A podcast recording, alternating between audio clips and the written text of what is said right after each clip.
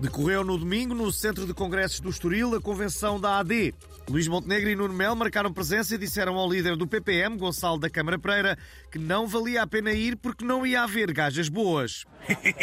Ainda me ofereceram uma entrada na Feira do Fumeiro de Montalegre. Estes meus parceiros de coligação são os porreiros.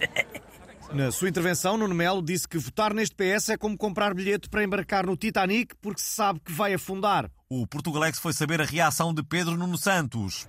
É muito simples. Votar na AD é como comprar bilhete para o filme Noite dos Mortos-Vivos, porque do Nuno Melo ao Cavaco e ao Portas é só zombies. Nuno Melo congratulou-se ainda com o facto de não haver casas de banho para género neutro na convenção e prometeu reduções no IRS, no IRC e no LGBTQI+. Por seu lado, o líder do PSD prometeu acabar com a bandalheira. Quando eu for primeiro-ministro, acaba-se com a bandalheira na educação, na saúde e no livro do Guinness. Comigo a malta do Guinness bate a bola baixa e devolve logo ao Bobby o recorde que é o mais velho do mundo. Ah, isso vos garanto.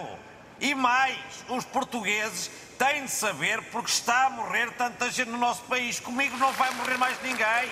Nunca mais. Entretanto, o líder do Chega encontrou uma imagem de Sá Carneiro num sapato e ficou muito emocionado. Agora percebo o que sentiu a Cristina Ferreira quando encontrou a Nossa Senhora nos Lobotã. A mim aparece-me o Sá Carneiro nos mocassãs. Eu sei que é um sinal de que estou no bom caminho para limpar Portugal. Vamos acabar com esta vergonha. E parece que temos agora em direto do além o fantasma de Francisco Sá Carneiro a querer deixar um recado a André Ventura. É um exclusivo Portugalex. Oh, era só para dizer a esse senhor que pare de invocar o meu nome.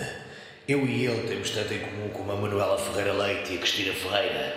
Nada. Se gosta tanto de fantasmas que invoca o fantasma Gasparzinho, que em princípio não se chateia. Muito bom dia, muito obrigado. Uh.